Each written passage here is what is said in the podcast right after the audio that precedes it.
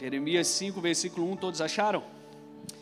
Percorram as ruas de Jerusalém, olhem e observem, procurem em suas praças para ver se podem encontrar alguém que haja com honestidade e que busque a verdade, então eu perdoarei a cidade. Pai, nós sabemos que, temos crido num Deus fiel e que a tua palavra jamais pode cair por terra, e que o Senhor é o Deus soberano que está sentado no trono, que governa céus e terra, que estão debaixo da tua tutela, da tua vontade da tua vontade bolema, tua vontade que governa independente do nosso querer, independente daquilo que achamos ser melhor. O Senhor tem a história na palma da sua mão. E como diz a tua palavra, o Senhor escreveu todos os nossos dias para que fossem de paz, de futuro, fossem bons. E nessa noite eu quero confirmar essa palavra sobre os teus filhos, sobre nós, que nós temos um bom Pai, que tem guardado a nossa vida, a nossa casa, a nossa saúde. Tudo que diz respeito a nós está debaixo do teu senhorio. E, portanto, não está sobre palavra humana, mas está sobre palavra divina. E a tua palavra é que nos sustenta. A tua palavra é que carece da nossa confiança. O Senhor é digno de apreço. E hoje nós queremos mais uma vez confirmar que o nosso coração está rendido ao Senhor. Nós confiamos no que o Senhor está fazendo. Nós ainda não vemos todo o descortinar da história, mas sabemos que ela terá um final feliz. Nós cremos no teu filho Jesus Cristo que o Senhor enviou para nos salvar. E é nele que depositamos então a nossa esperança. E que o Senhor, Pai, hoje mude o contexto do nosso coração. Se há tristeza, faça como o Senhor fez quando visitou o teu povo, quando Esther estava triste, quando o povo sofria. O Senhor trouxe alegria onde havia pranto, o Senhor trouxe festa onde havia escassez. E assim seja com cada um de nós. Que o Senhor mude hoje o contexto daquilo que nós estamos vendo para aquilo que nós cremos. E será poderoso, porque o Senhor é bom. O Senhor é bom. Obrigado por essa noite em nome de Jesus. Amém e amém. Você pode tomar o seu assento. Eu estava vindo para cá pensando em algumas coisas que eu poderia estar falando, que eu não falasse daquilo que é o meu sentimento, ou daquilo que eu estou pensando com a minha mente humana. E algumas coisas eu lembrei quando nós lemos a Bíblia e vemos que Deus, Ele queria sempre o melhor, Ele sempre quer o melhor para o seu povo, Ele sempre quis que o seu povo vivesse a, aquilo que Ele tinha de melhor. E então o povo se reúne e fala assim: Senhor, nós não temos reis, todas as nações têm reis, nós não temos reis, nós precisamos de reis, nós temos que ter um rei. Como que pode? Todos os nossos, as nações inimigas e amigas, elas têm rei e nós não temos. E Deus falou: tá bom, vocês querem rei? Então escolha o rei de vocês. E eles escolheram aquele que era bonito, aquele que era inteligente, aquele que você conhece, que é Saul. E quando eles escolheram Saul, Saul governou por pouquíssimo tempo conforme o coração de Deus. E depois ele se perverteu e você sabe da história. O espírito apartou de Saul e Saul então foi um fim trágico. E aí eu fiquei pensando sobre isso e falei, Senhor, cadê o Senhor que não está na Venezuela, o Senhor não está na Nicarágua, o Senhor não está em países como a Argentina? Cadê o Senhor em tudo isso? Ele falou, eu sempre estive em todos os lugares. A questão é que eu dei o livre-arbítrio para vocês. E vocês fazem dele o que vocês quiserem. E não coloque na minha conta aquilo que vocês decidiram fazer. Que nós estamos vendo no Brasil hoje é exatamente isso. E eu não quero me delongar nisso, mas eu queria falar sobre mentalidade nessa noite. Eu lembro que um povo que chorava porque eles estavam prisioneiros, e aí Deus fala para ele: eu vou, eu vou tirar vocês dessa terra aí que só humilha vocês, que vocês são escravos, e vou levar para uma terra que mana leite e mel. E então Deus começou ali a sua jornada. Ele ativou o coração de alguém chamado Moisés, chamou ele de libertador e falou: Você vai libertar esse povo, você vai conduzir esse povo. E Moisés foi conduzindo esse povo, e todos os dias era murmuração. Você conhece a, as Escrituras. Todos os dias eles murmuravam, por quê? Porque eles tinham, no horário certo, eles tinham ali um pouco da sua cebola, eles tinham um pouco de coisa para ele comer, eles tinham um pouco de coisa. É, e aí o que, que aconteceu? Esse povo, eles só murmuravam, reclamavam, eles queriam viver naquela situação de escravo, porque eles tinham certo. Vou trocar o certo pelo duvidoso. Já ouviram esse ditado? Essa frase popular? Vou trocar o certo pelo duvidoso. É melhor eu ter o pouco do que eu ter que trabalhar para ter o muito. Então Deus queria tirar eles de um lugar de suficiência, um lugar onde eles só eram supridos, para um lugar que eles seriam amplamente supridos. Só que ali nesse lugar eles teriam que trabalhar, eles teriam que fazer, eles teriam que ter responsabilidades. E esse é o problema que nós estamos vivendo hoje. As pessoas não querem responsabilidades. Elas querem tudo de mão beijada, elas querem receber o maná que caia todo dia no final da tarde, ou quando elas enjoarem, elas querem a codorniz, mas elas não querem caçar, elas não querem trabalhar, elas não querem acordar cedo, elas não querem buscar o seu sustento, porque isso é trabalhoso. Mas quando Deus fez o homem, colocou lá no jardim, ele colocou o homem lá para cultivar o jardim. Não sei se você já leu isso na Bíblia. Cultivar o jardim significa trabalhar significa labutar, significa cultuar. E quando você vem ao culto, por isso que Paulo fala em Romanos 12, preste o seu culto racional a Deus. Nós precisamos cultuar a Deus não é somente em adoração, quando o louvor está cantando aqui, mas é em todos os quesitos. É a sua vida. Esse texto ele diz que se houvesse alguém honesto que buscasse a verdade, Deus perdoaria. E aí eu comecei a refletir algumas coisas que nós estamos atravessando na nossa nação. As pessoas estão pouco se importando com o dia de amanhã, elas não querem saber. Elas estão se preocupando com o hoje. Será que hoje eu vou ter o sustento para trazer para minha casa? Será que hoje eu vou ter isso, eu vou ter aquilo? Elas ainda estão com a mente do Egito vivendo na terra prometida. Esse é o grande problema, e foi Miles Moore que escreveu um livro fantástico chamado Em Busca da Liberdade.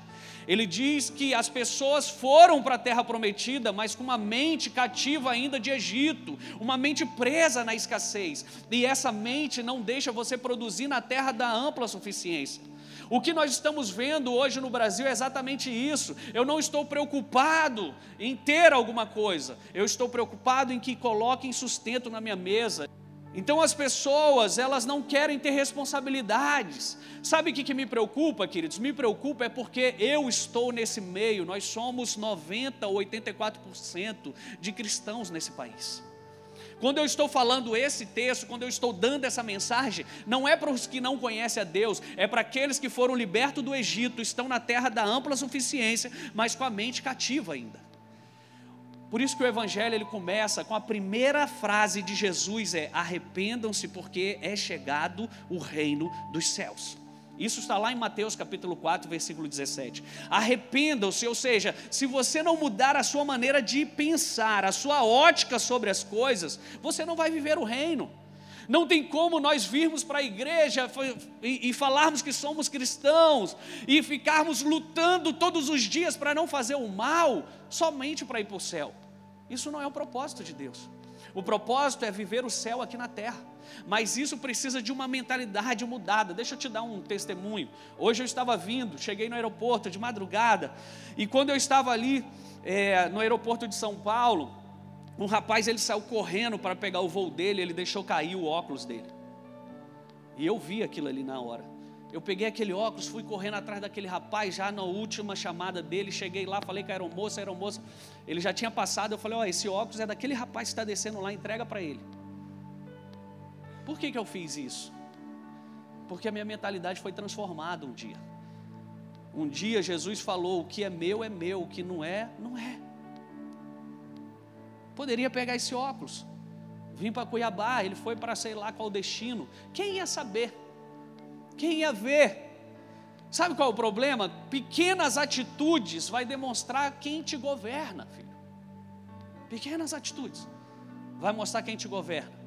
Então, quando eu aceito uma propina, eu estou mostrando quem me governa. Outro dia eu coloquei na minha rede social. Se você pudesse roubar e ninguém ficasse sabendo, ninguém descobrisse, e fosse 10 mil dólares ou um milhão de dólares, ninguém ia ficar sabendo, você roubaria sim? E se fosse 100 dólares? Ah, pelo amor de Deus, 100 dólares. Não, eu só queria saber qual é o seu preço, porque corrompido você já é. O que nós estamos vendo, vivendo, é exatamente isso. É uma Bíblia na mão e do outro lado a nossa outro, a outra mão, que a Bíblia diz, o que a sua mão direita faz, que a sua esquerda não saiba, nós estamos fazendo isso para o mal. Enquanto eu estou aqui, pastor, ora lá no meu, no meu, na minha empresa, o negócio está ruim, a coisa está feia, vai lá orar. Ao mesmo tempo eu estou lá aceitando a propina. O cara passa lá, eu estou aqui, ó, toma o pagamento desse mês aqui. Estou falando para crente, gente. Estou falando para cristão. Isso vai ser provado é na hora do teu voto é na hora que você vai precisar fazer alguma coisa. O texto é: se houvesse alguém honesto e verdadeiro, eu ia perdoar essa terra. Isso é Jeremias. E aí eu fico me deparando com esse texto e penso, Senhor, o que nós estamos fazendo, Pai? Qual é a nossa preocupação? Qual é a nossa liberdade? Deus estava atrás de alguém honesto. Deus estava atrás de alguém verdadeiro, atrás de uma pessoa em que o perdão pudesse ser liberado. Deus não precisa, queridos, é claro, Ele é Deus. Ele não precisa de tempos favoráveis para fazer aquilo que Ele diz que vai fazer. Ele não precisa de coisas ou circunstâncias que corroborem para que agora o governo então seja como os céus. Deus é aquele que cria o tempo e as circunstâncias favoráveis. Ele pega a história e ele muda o contexto. E ele faz aquilo que está no coração dele fazer. Deus não se impressiona com grande multidão, ele se impressiona com o coração que, quebrantado e contrito na presença dele. É isso que chama a atenção de Deus. Sabe, tem pessoas que querem mover os céus na terra, elas decoram textos, elas fazem tudo, elas querem ajudar todo mundo, ação social, aquilo tudo. Isso tudo é muito bom, muito top, maravilhoso mas nada supera o seu joelho dobrado, o seu coração quebrantado no seu quarto secreto, onde ninguém te vê. Deus está à procura de filhos, Deus está à procura de amigos para transformar esse mundo. Deus está procurando por aqueles que almejam ter um relacionamento verdadeiro com Ele. Verdadeiro. Muitos que têm feito através do nome de Jesus nem sempre opera a partir do espírito dele. E é isso que nós estamos vendo, queridos. É isso que nós estamos vendo, não está distante de você. Está a um passo de você. Entenda, a expressão da glória de Deus em nossas vidas, ela resplandece quando nós produzimos com excelência o nosso chamado. A glória de Deus que vai ser conhecida na terra, ela passa através de você. A glória, ela é a sua história. Porque a Bíblia diz assim: a manifestação dos filhos de Deus. A terra anseia por ver a manifestação dos filhos de Deus. Quando que nós vamos ver? Quando? A expressão da excelência do que produzimos é a expressão da glória de Deus em nós a manifestação de quem somos e a manifestação da glória de Deus é a mesma coisa, é a mesma expressão. Tem pessoas achando assim, ai, ah, quando a glória de Deus vier, e eu vou falar para você aonde que ela estava quando você estava envolvido nisso e ela não apareceu. Aonde que ela estava? Aonde estava Deus em tudo isso? Porque se o Espírito Santo ele habita dentro de mim e dentro de você, Deus está onde você está. Sim ou não? É impossível nós separarmos isso, queridos. Por esse motivo, nós protestantes, como foi dito lá atrás, nós produzimos um produto de excelência, porque não é nosso, é dele. É Cristo em nós, é a esperança da glória. Cristo em mim é a esperança da glória. Sabe quando a glória de Deus será conhecida em toda a terra? Quando você mostrar Cristo em você. Eles estavam no fluxo do seu chamado, onde reside a excelência e a glória de Deus, então de forma inversa. Se estamos fora do fluxo do nosso chamado, nós nunca iremos alcançar a excelência de vivermos aquilo que Deus nos chamou para fazer. Nós podemos até tentar é, mentalizar que nosso trabalho é para a glória de Deus, mas não conseguiremos manifestar essa glória em plenitude, porque ela tem que ser você, a mistura tem que ser você. Essa visão foi uma visão que forjou grandes nações como a Inglaterra, como a Suíça, como a Dinamarca, como os Estados Unidos, como a Holanda, como a Alemanha. E hoje nós não vemos mais isso. Foi os catecismos de Weidberg, Catecismo Maior de Westminster, a Confissão de Westminster, os credos. Foi tudo isso que foi acontecendo, com pessoas que fizeram a glória de Deus aparecer através de quem elas são. Isso foi estudado no sistema educacional inteiro, forjou crianças e permitiu uma cultura de confiança. Mais uma vez, o evangelho, ele quebra esse conceito fatalista de que precisamos aceitar a pobreza como um destino ou como um karma. Ah, não tem como mudar, pastor, aqui é assim mesmo. Eu estou cansado das suas lamúrias, você desistente, fraco, oprimido. Você precisa se levantar e sair dessa posição, filho. Ai, não tem como, foi Jeremias chorando, Abacuque, você já leu Abacuque? Leia Abacuque. Ele começa no capítulo 1 só choro, choro, choro, e Deus começa a mudar a mente dele. No capítulo 2 ele vai mudando. No capítulo 3 ele está profetizando. O sistema que está acontecendo na nossa mente é quem nós estamos ouvindo. Se você ouvir a serpente, você vai fazer coisas erradas, filho. Você precisa mudar o seu conceito. As crianças ali hoje, elas estão aprendendo sobre isso. Elas estão aprendendo sobre estímulos. Elas estão aprendendo que aquilo que você ouve muda aquilo que você fala e aquilo que você vive. E tudo pode te estressar, mas não pode tirar a tua paz, não pode tirar da tua posição de governo.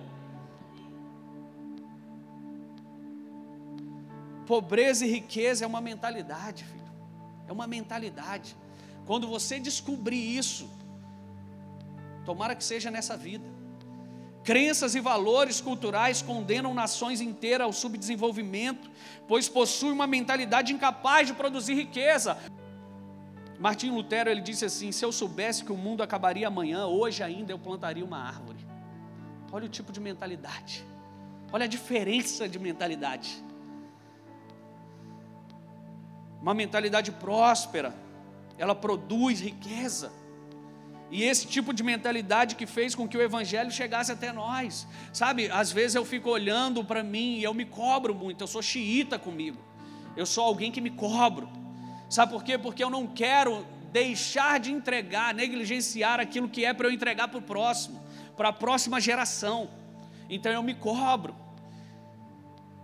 E pessoas que estão aí de qualquer jeito. O Evangelho chegou para você, querido, a custo de vidas, de sangue, de suor e de morte. E o que nós estamos fazendo? No século XVIII, surgem então as universidades. E como mãe de todos os ensinos superiores, nós temos quem? Está lá, a teologia. Mãe de todos os cursos, medicina, direito e por aí vai. A igreja ela fundou as universidades hoje estão secularizadas por uma visão progressista, naturalista, anticristã e outras coisas mais que você quiser colocar. A exemplo, nós temos Harvard, Princeton, Yale, Columbia, foram fundadas por puritanos, pessoas piedosas, cheias do Espírito Santo, a fim de propagar as boas novas do Evangelho. A cruz vermelha é uma cruz, é uma cruz. E por que, que ela é uma cruz? E ela é vermelha por causa do cristianismo. Só que hoje ela foi secularizada pelo iluminismo. A prática da enfermagem, antes devotada e motivada pelas caritas, declinou diante dos interesses econômicos comerciais. A causa animal, depois adotada pela nova era, ela foi em princípio, ela foi em princípio defendida por Wilberforce. Você sabe quem ele foi? Tem um filme muito bom. Foi aquele que livrou, né, os negros da escravidão ele defendeu que os animais precisavam de proteção, que os negros eram dignos. Ele criou a lei que acabou com o tráfico negreiro na Inglaterra, baseado em princípios cristãos. Você sabia que a imprensa ela foi criada por um cristão? Gutenberg criou a máquina de impressão tipográfica, lançando as bases materiais para a moderna economia do conhecimento e a disseminação da aprendizagem. A Bíblia de Gutenberg foi a maior obra que ele fez, aclamada pela alta qualidade técnica. Todo ambiente de liberdade, de prosperidade econômica tem como última causa uma cosmovisão bíblica. Não tem como você separar a prosperidade, o crescimento, a abundância, o avanço da Bíblia. Então o meu problema não é a Bíblia, é a minha mentalidade. E eu preciso mudar hoje a minha mentalidade. A ética trabalhista, ela possui um conceito de virtude. Não se admitia a ideia de se trabalhar por dinheiro simplesmente. Trabalho era uma vocação que tinha por finalidade exaltar a grandeza de Deus expressa em cada detalhe. Por isso, o que você faz deve expressar a grandeza de quem é o seu Deus. Você não tem desculpas para ser excelente se você é um filho de Deus, isso deve ser natural. A doutrina bíblica da vocação está na raiz da excelência do trabalho. A filosofia de que a história tem um significado, ela tem finalidade na vida cristã. O cristianismo, ele restaurou o sentido da história. Jesus ele é chamado de o esperado das nações, o escolhido entre milhares, a esperança de Israel, é como ele é conhecido. Ele inaugurou uma nova época, ele introduziu uma mentalidade humana, a importância de amar ao próximo. Essa ideia era inconcebível, uma loucura, fora de questão. Os samaritanos, eles eram mestiços desprezíveis. Os romanos, eles conquistavam os povos e escravizavam aqueles povos. Esses escravos eram tratados como máquinas humanas, então Jesus vem e quebra todo esse conceito. Não existe mais grego, não existe mais troiano, romano, fulano, ciclano, agora todo mundo é igual. Assim dizia Aristóteles, um dos homens mais sofisticados da época. Mas Jesus foi além, ele disse para amar os nossos inimigos, aqueles que nos odeiam, nos caluniam. Essa doutrina é absolutamente cristã, ninguém antes nem depois abriu os braços de forma tão confiante, dizendo lá em Mateus 11, o que você sabe: Vinde a mim, vós que estáis cansado e sobrecarregado, porque eu vos aliviarei. Meu jugo é leve, é suave. Sua vida está pesada? Então venha para Jesus, filho. Mas quem pode abrir o, o, livro da história, então? Quem pode conduzir essa história ao seu clímax? Qual é a força ou poder que pode fazer a história atingir o seu fim? Seria então César, seria Domiciliano, seria Boris Johnson, seria Bill Johnson, seria Bolsonaro, seria Xi Jinping? Não, o nome dele é Jesus Cristo. Não, eles não podem levar a história ao seu desfecho. Não há ninguém capaz de abrir o livro ou desatar os selos. Nessa noite eu vim te lembrar algo. Você pode estar triste, mas Deus continua com a chave para abrir esse livro da vida e desatar todos os selos. Ele continua governando sobre nós e a nossa história ela não vai ter um final infeliz. A tua história não vai ter um final infeliz. Não há ninguém capaz de tê-lo, não há ninguém capaz de realizar a utopia de uma felicidade, uma fraternidade universal. Nós olhamos em volta e não vemos nenhuma solução para o drama que nós estamos atravessando. Como João, nós estamos chorando porque ninguém é digno de abrir e desatar os seus selos. Então alguém vem a João e diz: João, pare de chorar. Existe alguém digno de conduzir a história ao seu destino. E é nesse alguém que nós temos que depositar a nossa confiança alguém, há uma credibilidade numa pessoa, em quem conquistou a morte, que venceu os poderes da infâmia. Ele é o leão, o leão da tribo de Judá, ele é, o le, é, ele é o legítimo descendente dessa tribo, ele é a raiz de Davi, nele tudo converge, nele todas as coisas começam e terminam. Ele é Jesus, o Messias, o chamado Cristo, Filho do homem, razão de todas as nossas esperanças, que derramou o seu sangue e comprou toda a humanidade. O Cordeiro oferecido por todo o pecado da história e todo aquele que nele chega reconhecendo que ele é Senhor, ele tem o poder de te salvar. Esse é Jesus Cristo. Ele tem o poder, toda a glória, o Cordeiro que tira o pecado do mundo, que tem sete chifres, sete olhos, o Salvador.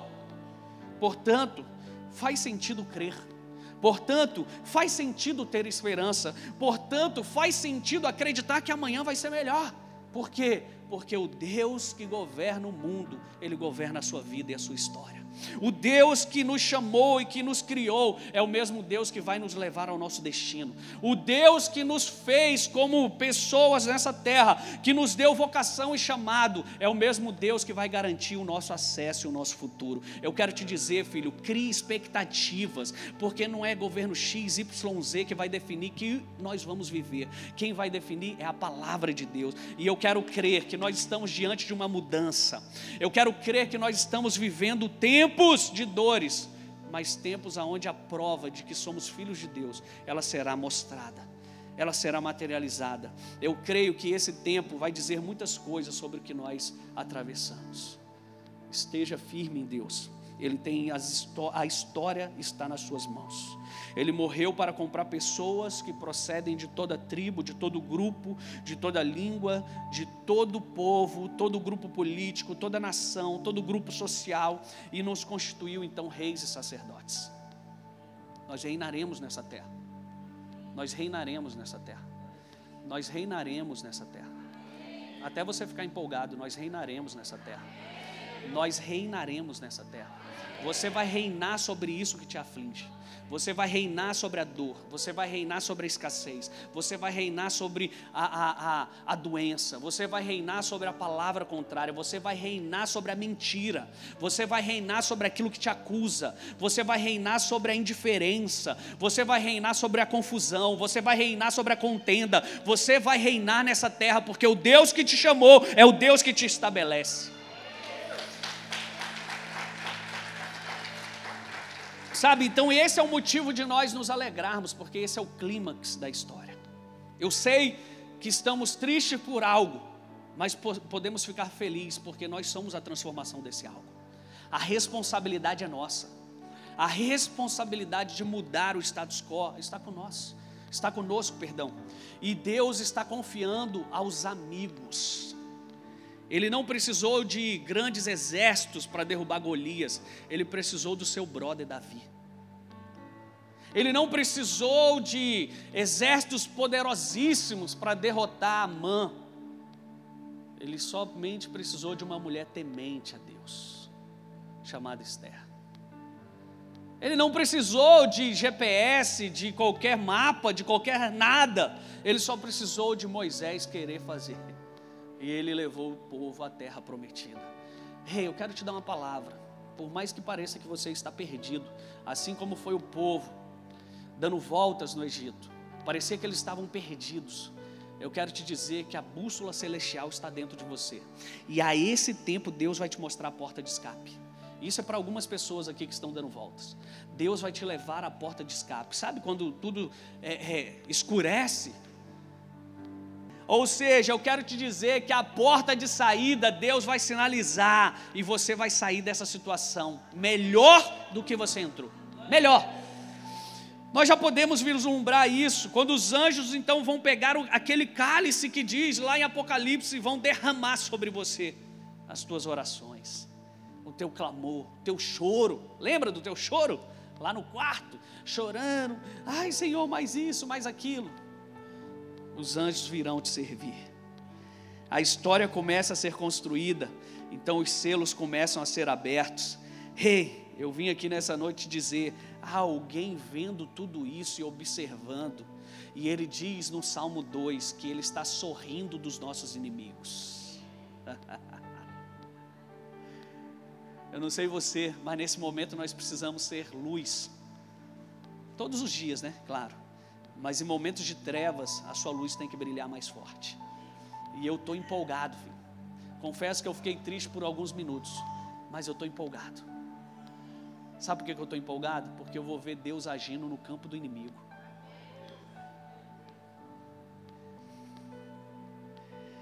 E aí não é quando você tem o melhor time, o melhor artilheiro, o melhor técnico, quando a sua campanha é 100%, mas é quando você é desacreditado, como Davi. Davi não era nem contado. E Deus vai fazer isso aos nossos olhos. Existe alguém conduzindo tudo, filho, tudo tudo. Nós não estamos à deriva, há alguém no trono. Você não caminha para o acaso, para um fim trágico, você caminha para o seu futuro. E eu quero crer que esse futuro jaz à porta e você vai viver dias maravilhosos, aonde a presença de Deus vai ser a tua amizade. As forças do mal definitivamente não irão prevalecer. Satanás perdeu de uma vez por todas, a morte foi vencida. Ó oh, morte, cadê a tua coroa? Cadê o teu aguilhão? Tu foi vencida. O cordeiro ele tem em sua mão o livro e Deus tem um plano e ele está dirigindo as coisas para uma construção final que será maravilhosa. É hora então de nós focarmos naquilo que o Pai está fazendo. O que, que Deus está fazendo?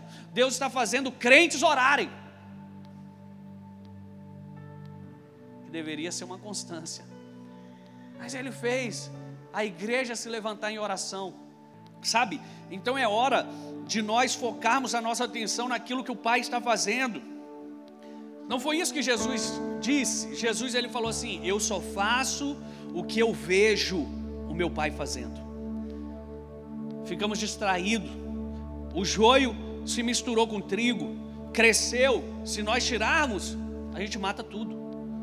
Então é necessário que o joio cresça para que a gente tire ele com mais facilidade. Você quer derrubar alguém? Dê poder a ela. Coloque poder nas mãos dela. E você vai ver o que vai acontecer. Ela se destrói. Amã fez isso. Ele queria matar o tio de Esther. Então ele constrói uma. Me ajuda aí. Hã? Forca. Obrigado. Ele constrói uma forca para derrotar então aquele que ele estava com sangue na boca. E ele falou: Eu vou destruir Mardoqueu. E aí, o que, que acontece? Você sabe a história. A arma forjada contra você não vai prosperar, e além de não prosperar, ela vai matar quem a fez. A palavra em juízo, a Bíblia diz: nós vamos condenar. E hoje eu condeno e amarro toda palavra contrária do inimigo contra a nação, contra o Brasil, contra Mato Grosso, contra Cuiabá, contra a sua vida. Eu levanto hoje os meus olhos e posso contemplar Onde está o nosso socorro? Onde está o nosso socorro? E aquelas pessoas queimavam incensos a outros deuses em cima dos montes. E ele olhava, via aquelas fumacinhas saindo. Ele falou: Meu Deus, onde vai vir o meu socorro? E aí ele mesmo tem a resposta: O meu socorro vem do Senhor, o Deus que fez os céus e a terra. Eu quero te dizer: o teu socorro vai vir do Senhor. Ninguém, ninguém vai tirar aquilo que é teu. Governo algum vai fazer o que somente Deus pode fazer para a sua vida. Você não vai ser quebrado, empresário, fique tranquilo. Se você é fiel a Deus, se você tem semente no altar, se você anda em intimidade com Deus nos teus negócios, eu vou afirmar para você que vai ser os quatro anos que você vai mais crescer. Pessoas não vão entender. A economia ela não vai te pegar o Deus que governa céus e terra, Ele vai governar o teu negócio. Nós vamos mudar a história através do Deus que servimos, através da nossa fé, da nossa devoção a Ele, da nossa adoração a Ele. Sabe, é momento de nós nos prostrarmos. Existia anjos 24 horas adorando a Deus, porque tudo estava bom, não, porque quando estava mal, eles sabiam em quem criam e quem era aquele que viria resgatá-los de toda tristeza. Jeremias, por que choras? Deixa eu te falar uma coisa, eu é que sei que pensamentos tenho ao teu respeito, pensamentos de paz. Diga para o povo, eles estão em cativeiros, vivendo presos, prisioneiros, não estão na vida que gostaria, mas eu continuo sendo Deus e eu tenho pensamentos melhores. Eu tenho pensamentos de paz e de futuro para te dar. Ei, Deus está falando conosco aqui nessa noite. Eu tenho futuro para o Brasil, eu tenho um futuro para você, eu tenho um futuro para tua família. Não é governo humano que vai arrancar o que eu tenho para você. Não é economia humana que vai tirar aquilo que eu já provi nos céus ao teu respeito. Quando eu disse para Abraão: Abraão, sai da tua terra, da tua parentela, eu estava dizendo para ele que no seio de algo que parece ser familiar pode existir contaminação e você precisa se libertar disso. Saia do meio da tua parentela e vai para uma terra que eu vou te mostrar. Vai para um lugar que eu vou te suprir. Vai para um lugar aonde eu e você somos um. Não tem mais em quem você confiar e você vai ter que confiar somente em mim. Ei, Brasil, Deus está falando com você, você vai ter que confiar somente em mim. Você vai ter que confiar que Deus vai intervir e vai mudar o contexto dessa história. Hoje, o Senhor está se levantando e eu quero ler com você.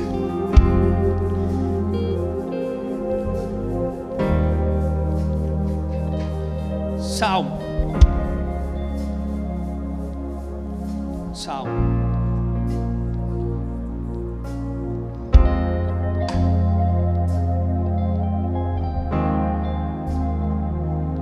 Salmo capítulo 2.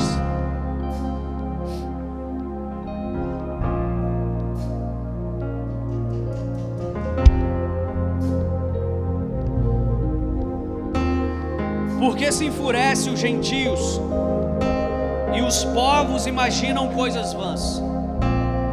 Os reis da terra se levantam e os príncipes conspiram contra o Senhor e contra o seu ungido, dizendo: Rompamos os seus laços e sacudamos de nós as suas algemas. Versículo 4: Ri-se aquele que habita nos céus, o Senhor zomba deles, na sua ira, a seu tempo lhes há de falar, e no seu furor os confundirá. Eu, porém, constituí o meu rei sobre o meu santo monte Sião. Proclamarei o decreto do Senhor. Ele me disse: Tu és o meu filho, eu hoje te gerei.